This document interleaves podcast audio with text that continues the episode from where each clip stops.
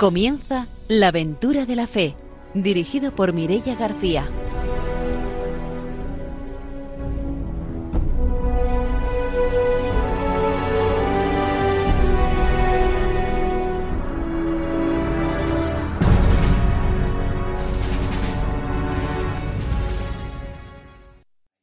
Buenas noches, bienvenidos a un nuevo programa de la Aventura de la Fe. Estamos en Radio María y esta noche nos iremos hasta África, hasta Mozambique.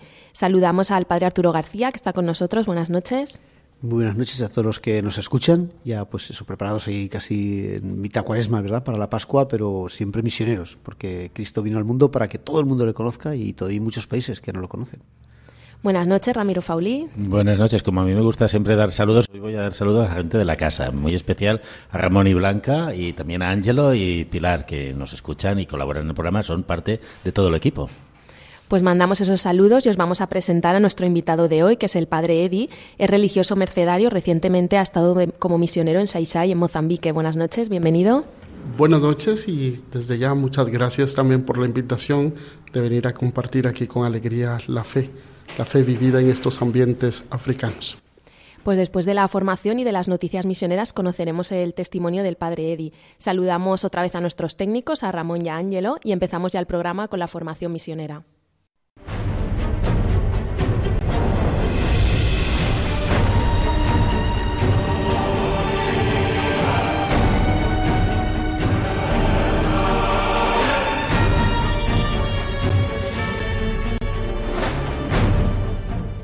Padre Arturo García nos trae la formación misionera. Continuamos con la encíclica Evangelii Nunciandi del 8 de diciembre de 1975 por el Papa ya San Pablo VI. Y hoy va a hablarnos de los vínculos recíprocos entre la Iglesia y la evangelización. Dice, quien lee en el Nuevo Testamento los orígenes de la Iglesia y sigue paso a paso su historia, quien la ve vivir y actuar, se da cuenta de que ella está vinculada a la evangelización de la manera más íntima. La Iglesia nace de la acción evangelizadora de Jesús y de los doce. Es un fruto normal, deseado, el más inmediato y el más visible. Y pues enseñad a todas las gentes. Ellos recibieron la gracia y se bautizaron, siendo incorporadas a la Iglesia aquel día unas tres mil personas. Cada día el Señor iba incorporando a los que habían de ser salvos, habían de salvarse. Nacida por consiguiente de la misión de Jesucristo, la Iglesia es a su vez enviada por Él. La Iglesia permanece en el mundo hasta que el Señor de la Gloria vuelva al Padre. Permanece como un signo opaco y luminoso al mismo tiempo, de una nueva presencia de Jesucristo, de su partida y de su permanencia. Ella lo prolonga y lo continúa. Ahora bien, es ante todo su misión y su condición de evangelizador lo que a ella está llamado continuidad a continuar, porque la comunidad de los cristianos no está nunca cerrada en sí misma. En ella la vida íntima, la vida de oración, la escucha de la palabra y de las enseñanzas de los apóstoles, la caridad fraterna vivida, el pan compartido, no tiene pleno sentido más que cuando se convierte en testimonio, provoca la admiración y la conversión, se hace predicación y anuncio de la buena nueva. Es así como la Iglesia recibe la misión de evangelizar y como la actividad de cada miembro constituye algo importante para el conjunto. Evangelizadora la Iglesia comienza por evangelizarse a sí misma, comunidad de creyentes, comunidad de esperanza vivida y comunicada, comunidad de amor fraterno.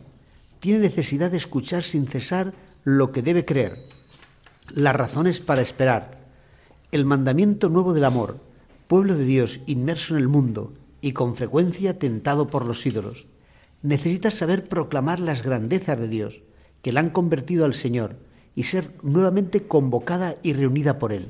En una palabra, esto quiere decir que la Iglesia siempre tiene necesidad de ser evangelizada si quiere conservar su frescor, su impulso y su fuerza para anunciar el Evangelio.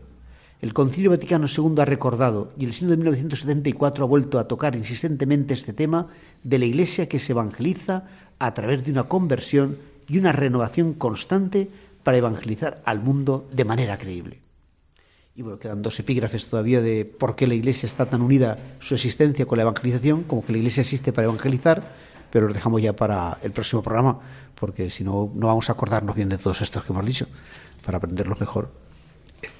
Eh, me llama la atención ¿no? es la expresión de que la misma iglesia necesita ser evangelizada. ¿no? Parece, este, eh, siempre habíamos hablado de que el evangelizador va a evangelizar y más que evangelizar es él mismo el que se evangeliza, ¿no? pero en términos de la iglesia, cómo ese proceso de renovación y de purificación de la propia iglesia pasa por ese proceso de, de ser también ella al mismo tiempo evangelizada. Lo cual quiere decir que la evangelización no es unidireccional, sino que la acción de Dios es cíclica, ¿no? Es decir, que a la medida que vas eh, evangelizando, tú mismo tienes que ser evangelizado, porque sin un testimonio del propio Cristo no puede haber evangelización. Y para ser testigo de Cristo tenemos que estar en ese proceso continuo de ser nosotros mismos, dejándonos llevar también por el propio, propio Evangelio. Nadie puede apropiarse que ya está evangelizado al 100%, sino que en la medida que anuncia el Evangelio, él mismo va recibiendo la gracia de la transformación. Y sin esa gracia no puede ser evangelizador, porque el testimonio es el que va a hacer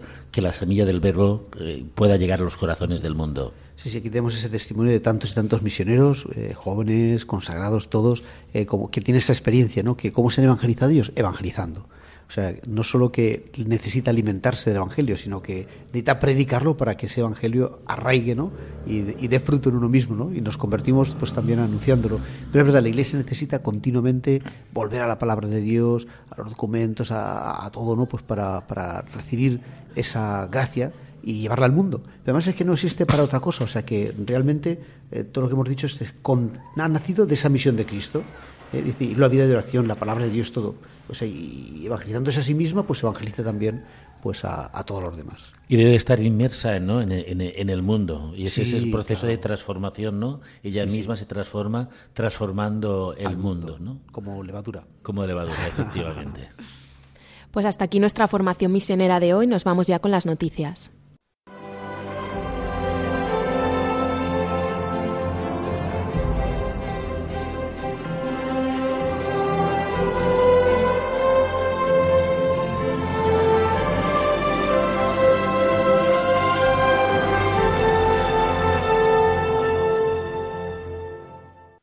Ramiro Faulí nos trae las noticias misioneras. Sí, pues mira, una noticia que me ha llamado la atención porque viene de Uzbekistán.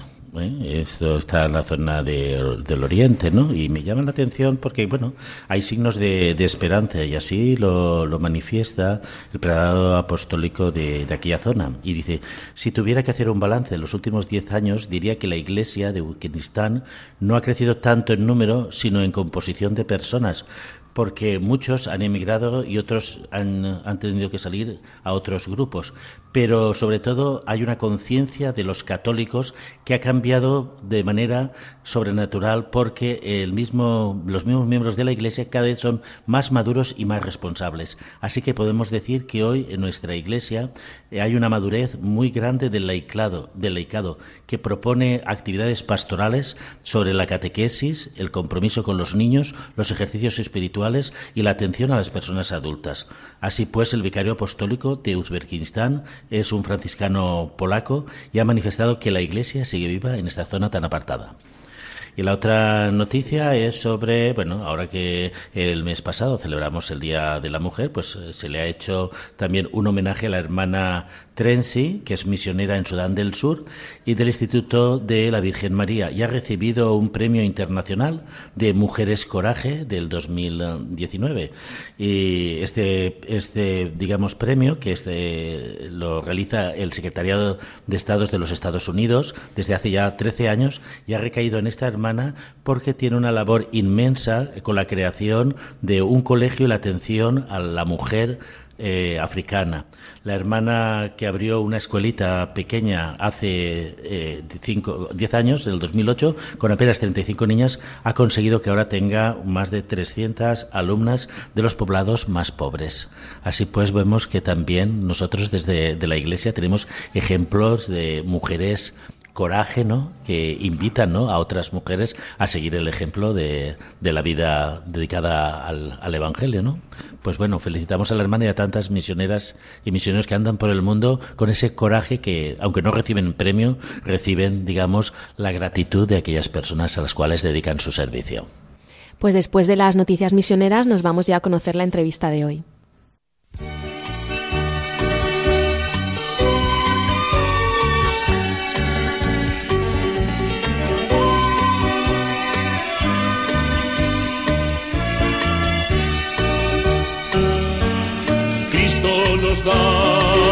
La libertad, Cristo nos da la salvación.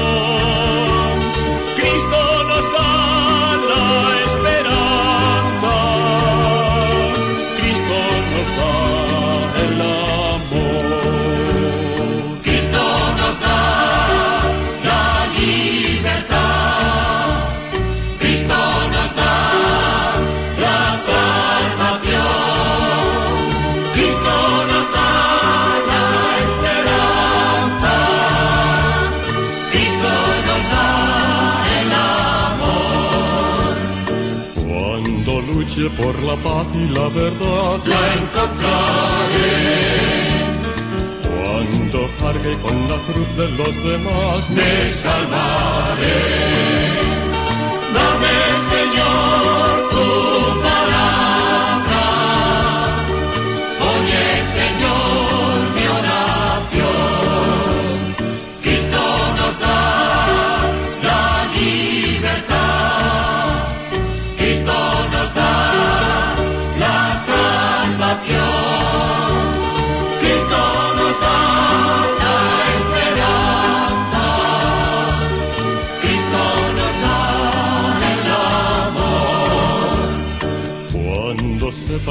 perdonar de corazón, tendré perdón. Cuando siga los esta noche está con nosotros el padre Eddie, que es religioso mercedario y que ha vivido una experiencia misionera en Saisai, en Mozambique. Buenas noches de nuevo. Buenas noches, muchas gracias.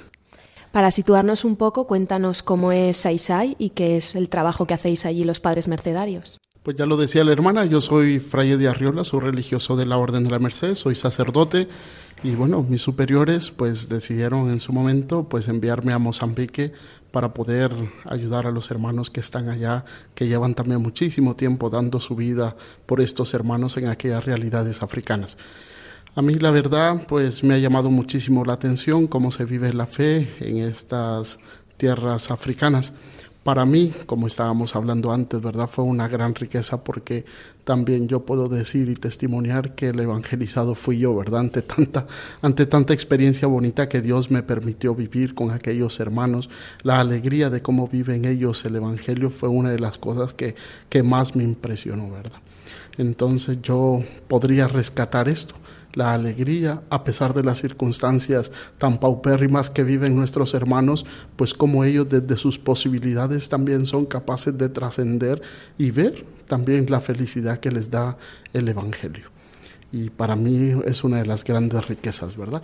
Nosotros como mercedarios, pues claro, quisimos dar una respuesta también. En el año 2013 llegamos a esta comunidad de Sai Sai, Mozambique, eh, ante todo lo que habíamos escuchado. Es, recordemos que Mozambique tiene 12 provincias y la provincia de Gaza es una de las provincias más, más pobres, ¿verdad? A nivel económico, a nivel de infraestructura y es una de las provincias también eh, que también sufren las inclemencias también de los desastres naturales, ¿verdad?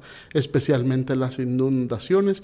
Ahí está uno, pasa por, por la provincia de Gaza, el río Limpopo, que es uno de los más grandes después del Zambeze, ¿verdad? El río más grande de, de Mozambique.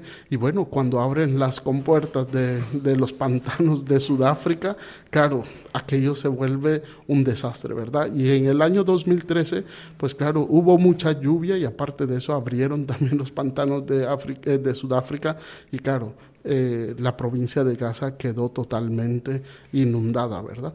Había un barrio eh, en los alrededores de la ciudad de Shaishai y fueron enviados asentados en otro lugar donde les ofrecieron muchísimas cosas. Únicamente los fueron a dejar allí en una lona que Agnur les dio, pues ahí habían más o menos 200 familias viviendo en un eh, les dieron un terreno, ¿verdad? En unas situaciones infrahumanas sumamente terribles. Y bueno, los mercenarios cuando llegamos, pues vimos esa realidad y quisimos dar una respuesta, ¿verdad? ¿Por qué? Porque según nuestro carisma, nosotros como mercedarios, donde hay una situación opresora y degradante a la persona humana, nosotros estamos llamados a dar una respuesta. Y quisimos dar una respuesta pues también acompañando a esta gente desde la fe, ¿no? Desde la fe como también nosotros nos sentimos interpelados ante este gran sufrimiento que nosotros vimos en aquellas realidades, especialmente las mujeres y los niños, ¿verdad? Desgraciadamente, pues claro, los hombres no aparecían por ahí, porque muchos de ellos se van a África del Sur y ya cuando ya tienen su denigrito ya se olvidan pues de estas realidades. Pues eran las mujeres y los niños que estaban allí luchando por sobrevivir, ¿verdad? Ahora, estos seis años después de esa catástrofe, si nosotros vamos a ver aquel barrio, gracias a Dios, ya es un barrio pues diferente, ¿no? Ya varias personas, eh, también por medio de los proyectos de, de, microcréditos que nosotros tenemos para las mujeres, eh, donde les formamos para que puedan, digamos, eh, sobresalir, ¿verdad?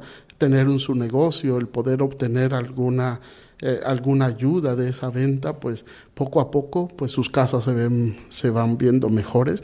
Pues también presentamos un proyecto a Manos Unidas de Salubridad, nos abrieron un pozo donde eh, hicimos una red de distribución de agua, donde repartimos agua a más de 150 familias y esto ha sido una gran bendición, ¿verdad? ¿Por qué? Porque claro, el nivel de salud de los niños automáticamente pues se disparó, ¿verdad?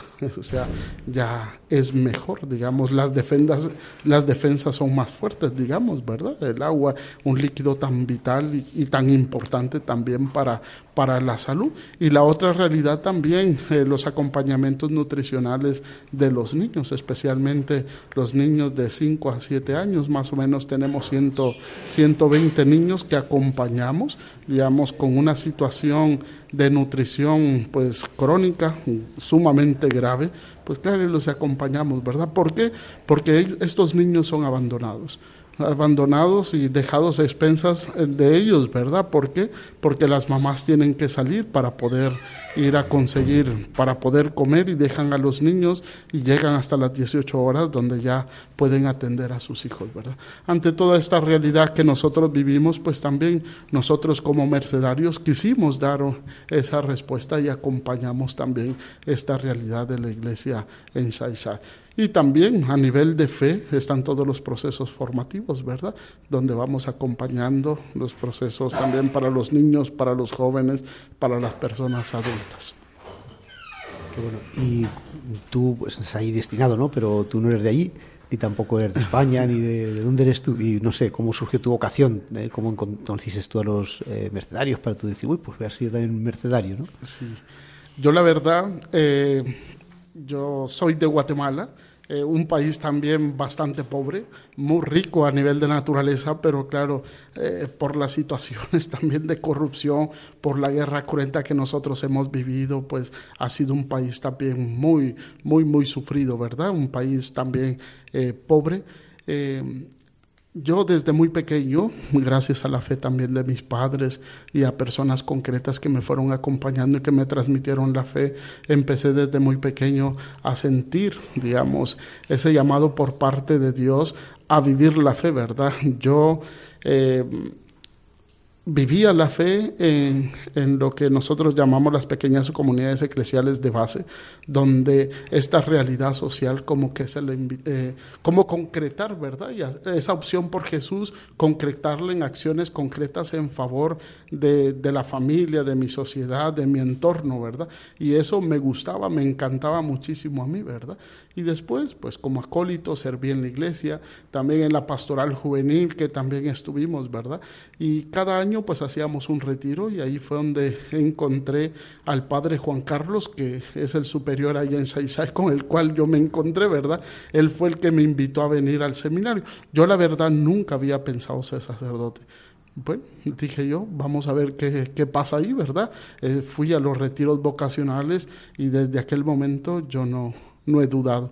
De que Dios me ha llamado, ¿verdad? A pesar de mis limitaciones, a pesar de todo, yo sé que Dios siempre me ha utilizado a mí como instrumento eficaz de salvación para llevar, pues también esperanza, para llevar alegría, ¿verdad?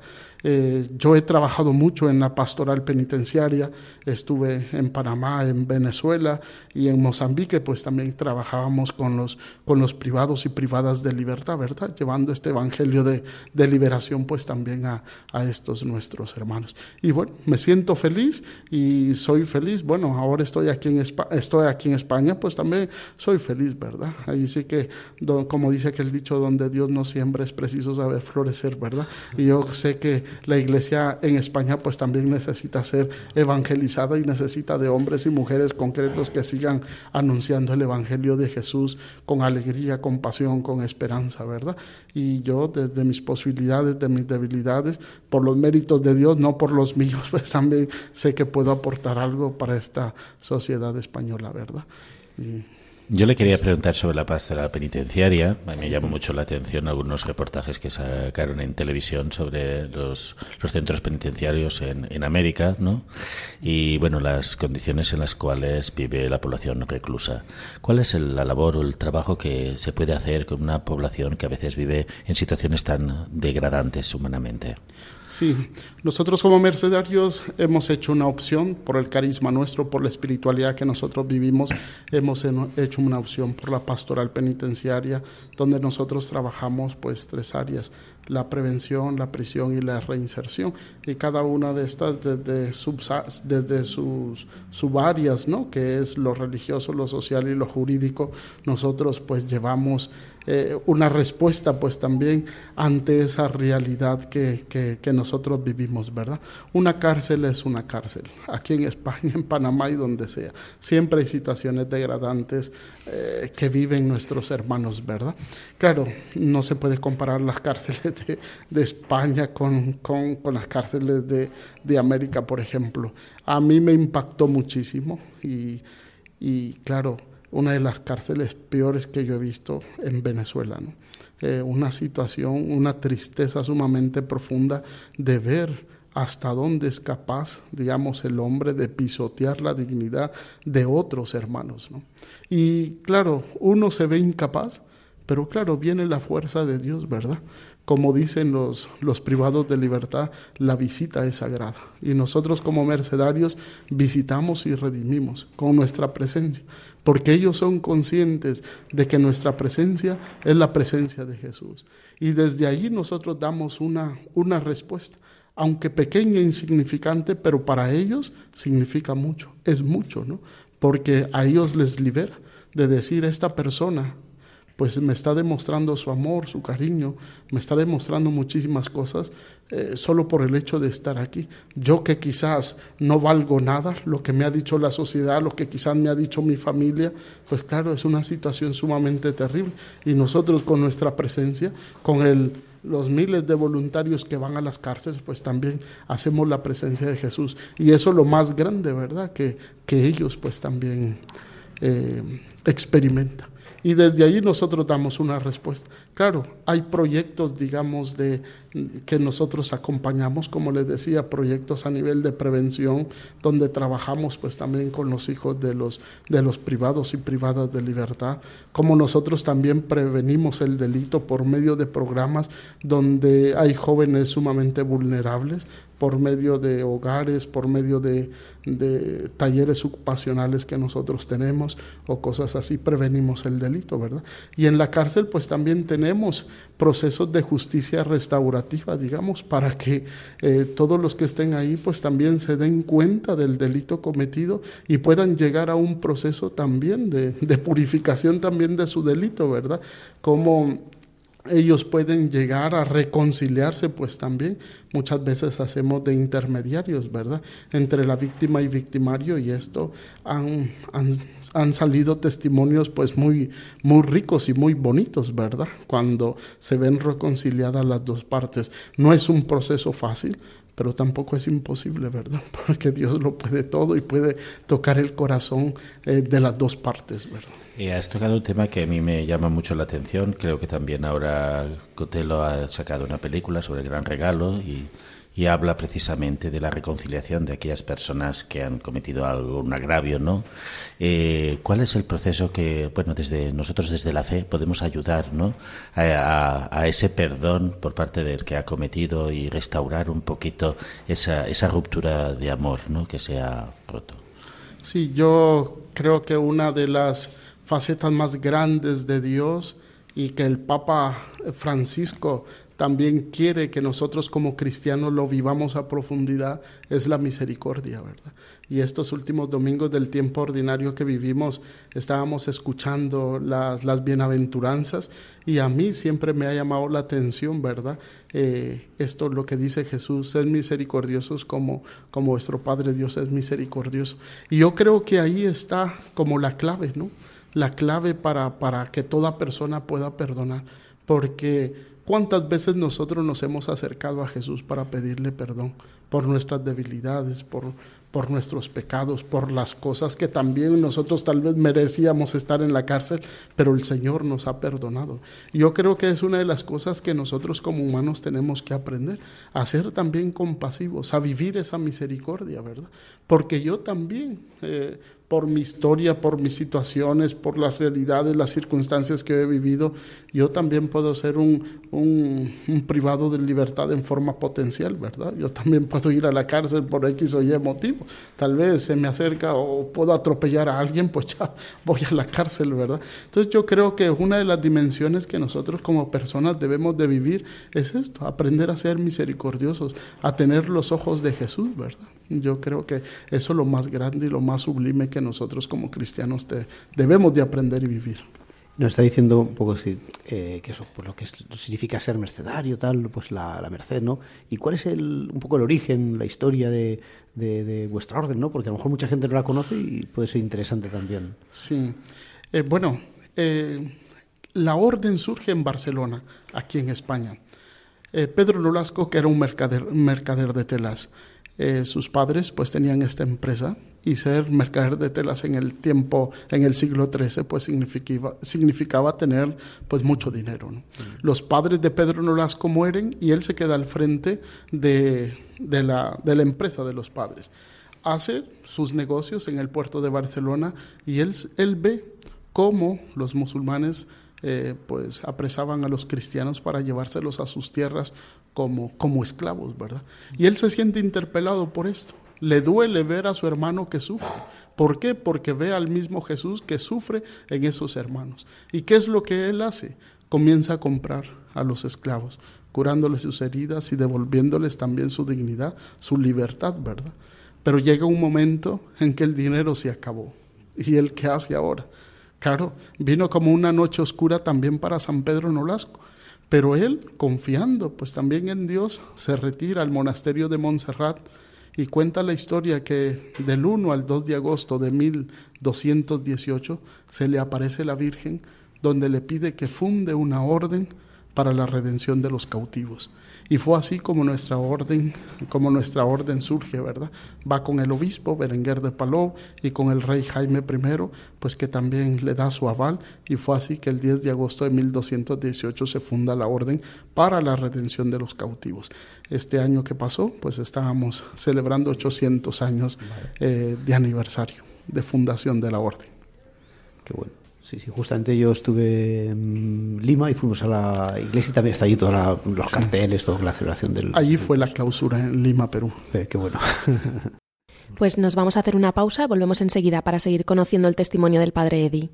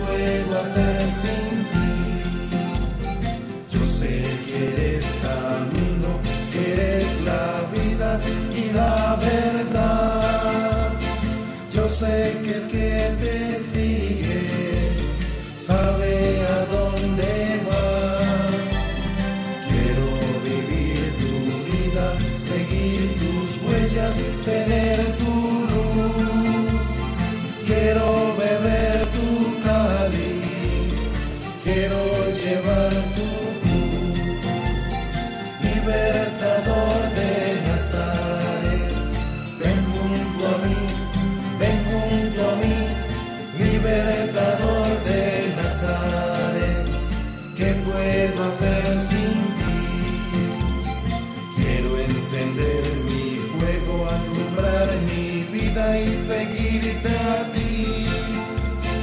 Quiero escucharte siempre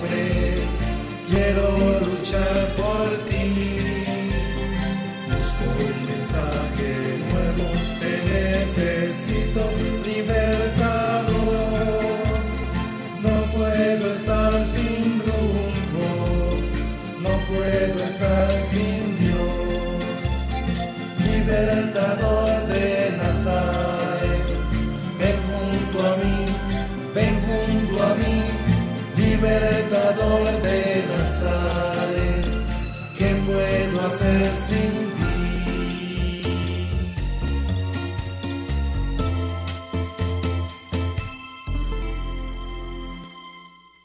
Estamos en Radio María, en la aventura de la fe. Esta noche está con nosotros el padre Edi, que es religioso mercedario y que ha vivido como misionero en diferentes países, en Mozambique, en Panamá, en Venezuela. Hace dos veranos estuvo allí en Saisai un grupo de jóvenes de aquí de la, de la diócesis de Valencia. ¿Cómo fue esa experiencia de tener a los jóvenes allí? Sí, fue una experiencia muy bonita, muy positiva, eh, no solo para nosotros, sino yo sé que les tocó muchísimo, pues también a ellos, ¿verdad? Ver aquella realidad, no solo verla, sino que también tocarla, paparla y vivirla también de cerca, ¿verdad? Porque no es lo mismo que no lo cuenten aquí a vivirlo, ¿verdad? Yo sé que aquella experiencia para ellos les tocó muchísimo. Eh, tuvimos muchos momentos de compartir y claro, ver aquella realidad pues también a ellos les sobresaltaba pues muchísimas preguntas también para su vida y eso fue lo que a mí más me gustó, ¿verdad? Como eh, al ver aquella realidad pues también ellos se confrontaban y crecían también en, en la fe, ¿verdad? Y crecían también como personas, digamos. Me gustó muchísimo también que fueron muchachos muy naturales, muy cercanos y para la gente, digamos, eh, de ahí de Shai Shai, eso les cautivó, ¿verdad? Porque también se pensaban cómo este mulungo, que le llaman así a los blancos ahí, ¿verdad? Cómo este mulungo viene desde lejos, desde España, ¿verdad? Eh, para poder visitarnos, estar aquí con nosotros y claro, les tocaban el pelo, les, les tocaban los brazos y cosas, viendo, ¿verdad? Y les llamaba muchísimo la atención y fueron personas pues también muy sencillas, muy, muy humildes, ¿verdad? Desde sus posibilidades también ellos pudieron, pudieron compartir, unas personas también muy serviciales, que, bueno, tú les mandabas, bueno, tenemos que ir a, a agua, pues vamos a carriar agua, que tenemos que lavar los platos, pues a lavar los platos. O sea, son 250 platos, 250 vasos, eh, cucharas, tenedores y eso para en las comidas. Y muy serviciales siempre, ¿verdad? Y también estuvo el padre, el padre Raúl, el párroco de Chátiva, que también acompañó a este grupo y que también fue de mucha, de mucha ayuda también para, para ellos, ¿verdad? Nosotros como mercenarios, pues nos quedamos muy contentos con, con, con estos jóvenes, por lo que también aportaron para, para, para nosotros, ¿verdad? Porque para nosotros era, era una experiencia nueva también de recibir a, a jóvenes también que, que dejaron pues lo habitual o, o, irse por aquí o irse por allá para pasar su verano y dedicar su tiempo, entregar su tiempo también por ir a compartir, digamos, no a palacios, no a castillos bonitos, ¿verdad? Aunque quiero decir que las playas de Shai son paradisíacas, ¿verdad? Son muy bonitas, pero claro, eh, son otras realidades, ¿no? Pero dejaron aquello que quizás lo habitual que ellos hacían para poder ir a compartir con, nos, con, nuestros hermanos. Digamos, compartimos muchísimo con los niños y con los jóvenes, fue que, que más compartimos. Y los jóvenes se quedaron y hasta hoy en día siguen preguntando, ah, ¿cómo está David? Y Mano Valeria ya, ya se encontró con ellos y Gloria ahí. O sea, tenemos una casa donde acogemos a, a niños de, eh, en situación de calle, o sea, en Mozambique es un, uno de los grandes problemas también, ¿verdad? Más o menos 400 mil niños deambulan por las calles y esto porque muchas veces sus papás han muerto, ¿verdad? A causa de esta pandemia del SIDA, más o menos el 19% de la población de Mozambique tiene SIDA, ¿verdad? Y este es uno de los grandes problemas que también vivimos ahí en Saisai. Muchos, muchos, muchísimos niños huérfanos, porque la provincia de Gaza es una de las provincias más afectadas a nivel del SIDA en Mozambique, ¿verdad? Y tenemos muchísimos niños. Nosotros vimos cómo la necesidad también de acoger a estos niños. Hasta el momento tenemos dos casas familia, donde una familia acoge a los niños, nosotros le damos todos, ¿verdad? La, eh, construimos unos cuartos para que ellos tengan una referencia de familia. Pues estos jóvenes trabajaron muy de cerca con, con estos niños, ¿verdad? Y les dieron, eh, cumplieron aquel objetivo que nosotros queríamos, que ellos se sintieran amados, se sintieran queridos, se sintieran acogidos también. Y lo lograron, ¿verdad? Porque eh, les ayudaron muchísimo también en sus procesos, digamos, también eh, de afectos, ¿no? Que, que estos niños pues también sentían. Y yo sé que también a ellos humanamente pues también les tocó, les removió también su historia y se confrontaron muchísimo, ¿verdad? Cada uno de nosotros tenemos nuestra historia, pero aquella realidad también tocó el corazón de estos jóvenes. Eh, en momentos pues eh, sumamente emocionantes, pues eh, los lloros habituales, ¿no? El pensar, pues cómo el ver este niño o por qué esta niña sufre de esta manera, o valorar también lo que ellos tienen aquí en España, ¿verdad? O valorar mismo a sus papás. Entonces, todas esas realidades que también pudimos compartir con, con estos jóvenes misioneros que llegaron allá con nosotros. En Chaisai, eh, ustedes tienen un programa con, con menores, con niños, y atienden cuántos niños? Bueno, tenemos dos hogares. Dos hogares. Eh, tenemos dos hogares, más o menos ahorita tenemos 16 niños, 8 en cada, en cada, en cada casa. O sea, nosotros no... ¿Son niños huérfanos o que no pueden sus padres hacerse cargo de ellos? Sí, son niños huérfanos. Regularmente son niños huérfanos y algunos portadores de, de, VH. de, VH, sí. Entonces, les acompañamos, les damos su educación, eh, les acompañamos a nivel de la salud. Pero lo más importante es que nosotros hemos descubierto que tienen una referencia de familia que eso es lo más importante también para ellos, ¿verdad?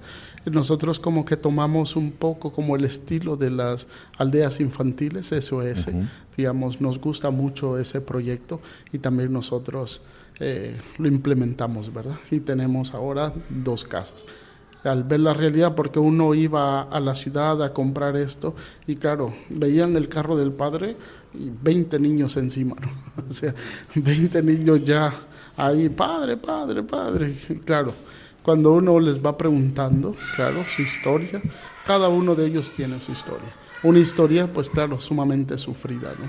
Tenemos solo hombres, muchas veces las niñas no andan en la calle.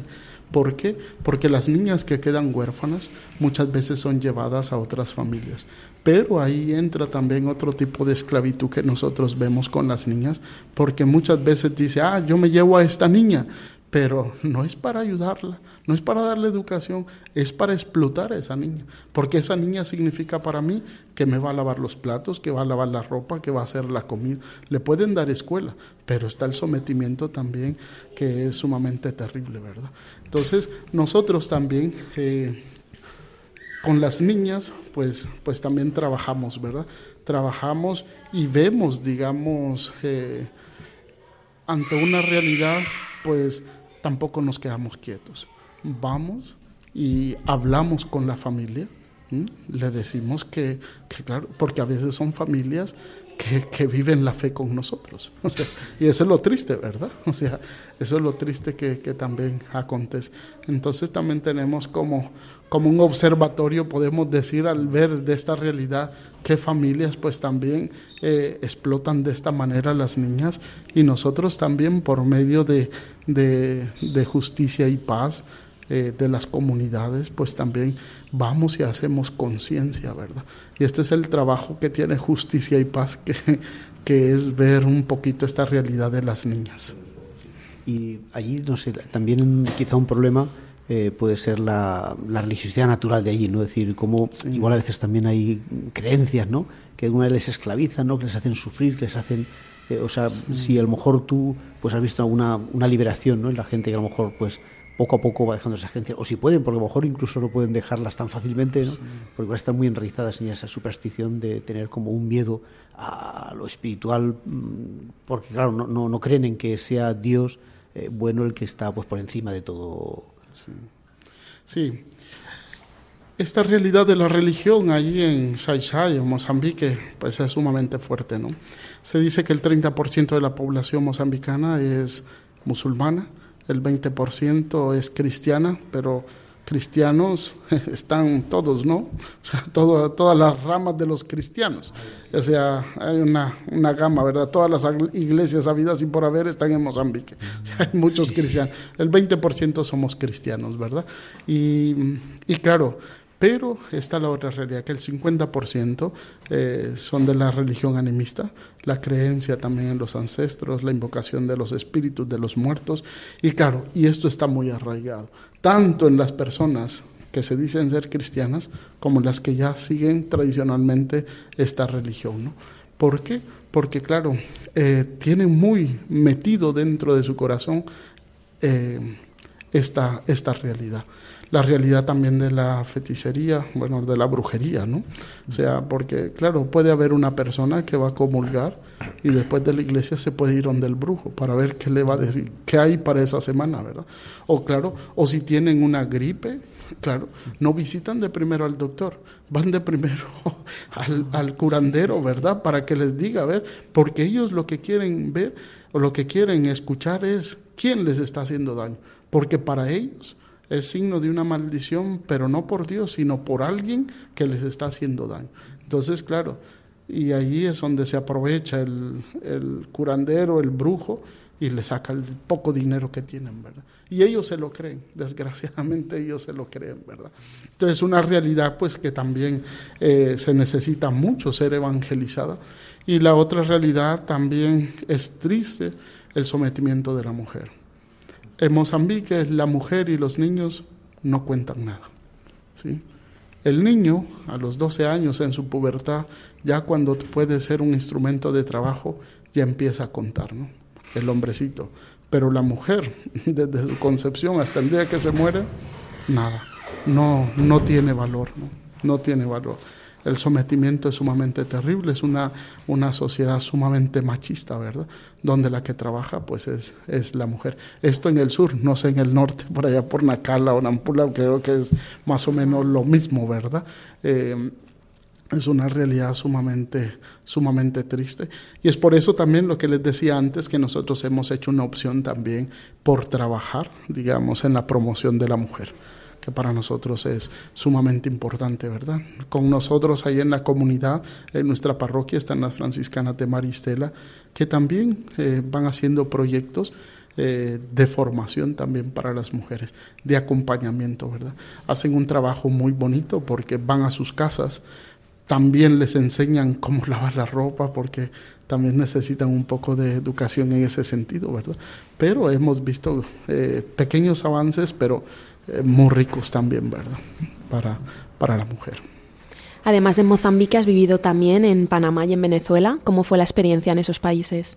Sí, bueno, eh, nosotros, yo en Panamá, pues también eh, estuve como secretario ejecutivo de la pastoral penitenciaria a nivel nacional y trabajábamos también una experiencia sumamente bonita. Claro, las cárceles de Panamá, pues también hay un hacinamiento sumamente terrible, más o menos el 60% estaba de hacinamiento, ¿verdad?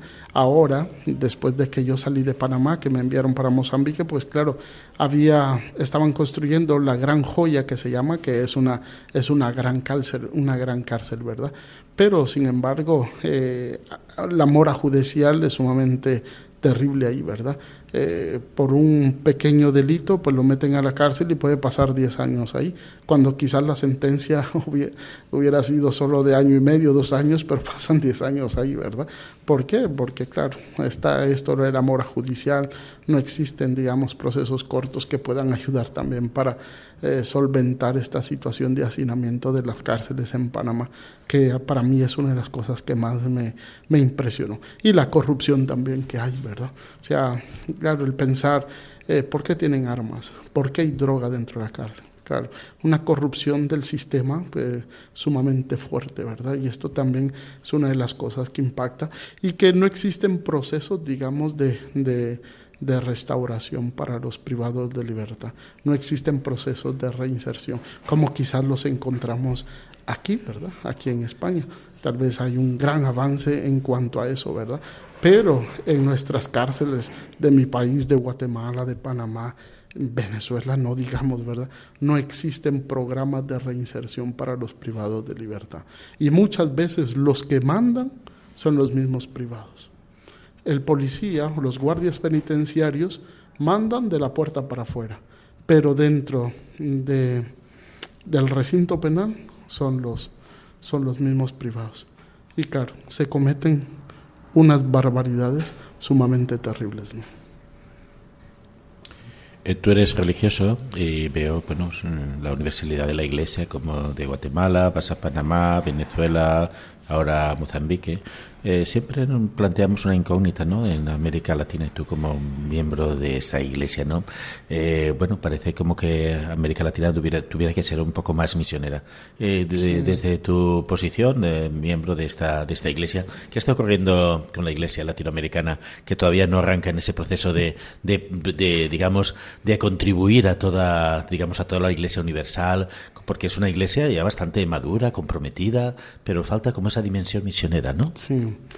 Eh, bueno, esto, eh, la conferencia de religiosos a nivel de Latinoamérica, la CLAR, pues también hizo, me recuerdo que hizo un estudio acerca de esto, ¿verdad? De cómo eh, también la falta de compromiso por parte de los religiosos y, los, y las religiosas nativos de Latinoamérica.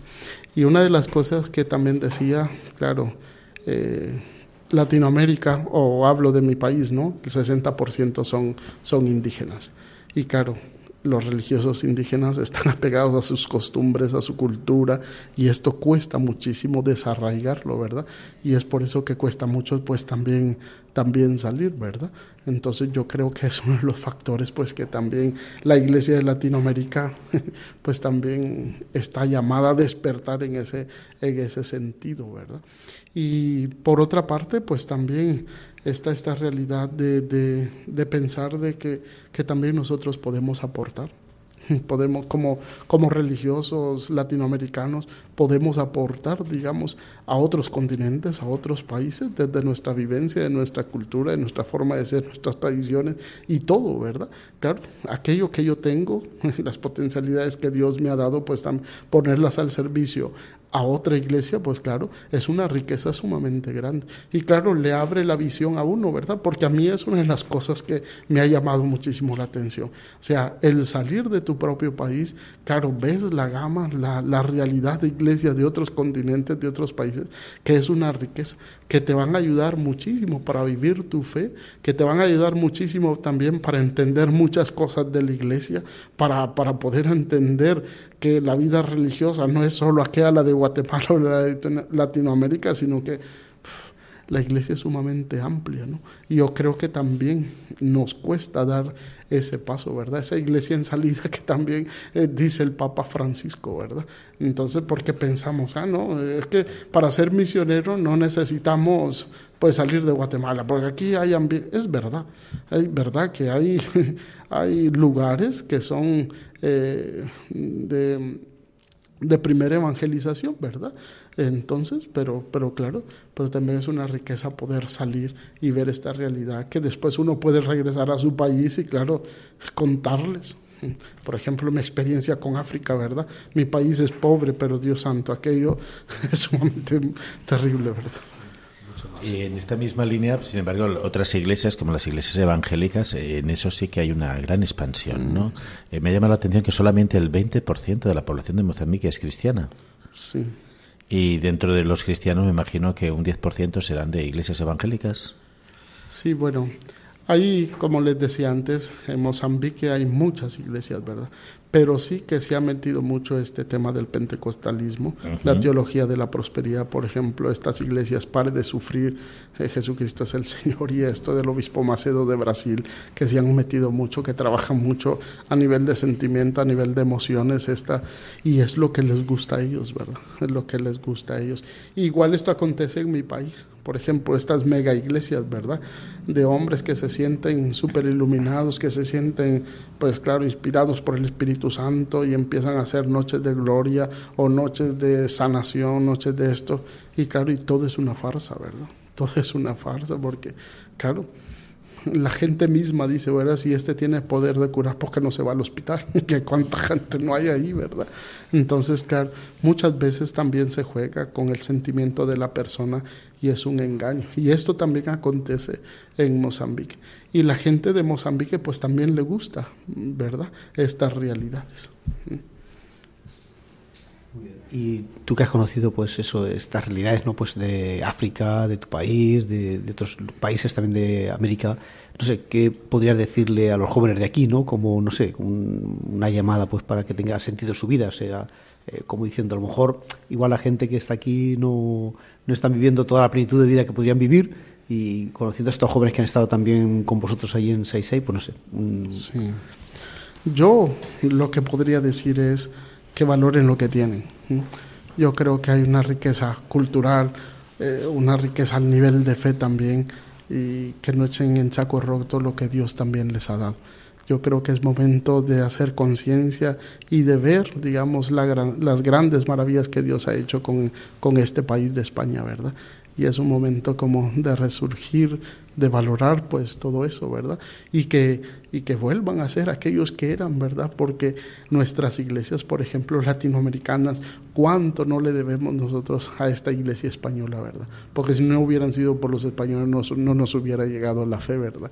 Yo creo que es un momento también como, como dice el libro del Apocalipsis, volver al primer amor, ¿verdad? Y yo creo que hay muchos signos. Yo pensé que la iglesia en España era otra, la verdad les voy a decir, pero claro, hay muchos signos de vida aquí, muchos signos de esperanza, jóvenes también inquietos que quieren conocer a Jesús, jóvenes inquietos que también, ¿verdad?, quieren anunciar a Jesucristo, personas concretas comprometidas dentro de las parroquias, y esto es una riqueza. Entonces yo creo que muchas veces nos venden otras realidades de la iglesia en España cuando no, cuando hay una gran riqueza aquí, ¿verdad? ¿Sí? Entonces yo eh, lo que diría eso, a valorar lo que tienen, ¿verdad? O sea, porque eh, tienen una gran bendición de tener todo lo que tienen, ¿verdad? Así, eso. Pues con esta reflexión llegamos al final del programa. Muchas gracias por haber compartido el testimonio con nosotros. Volvemos dentro de 15 días. Mientras tanto, podéis contactar con nosotros en el correo electrónico laventuradelafe.es y también podéis seguirnos en Twitter y en Facebook. Buenas noches.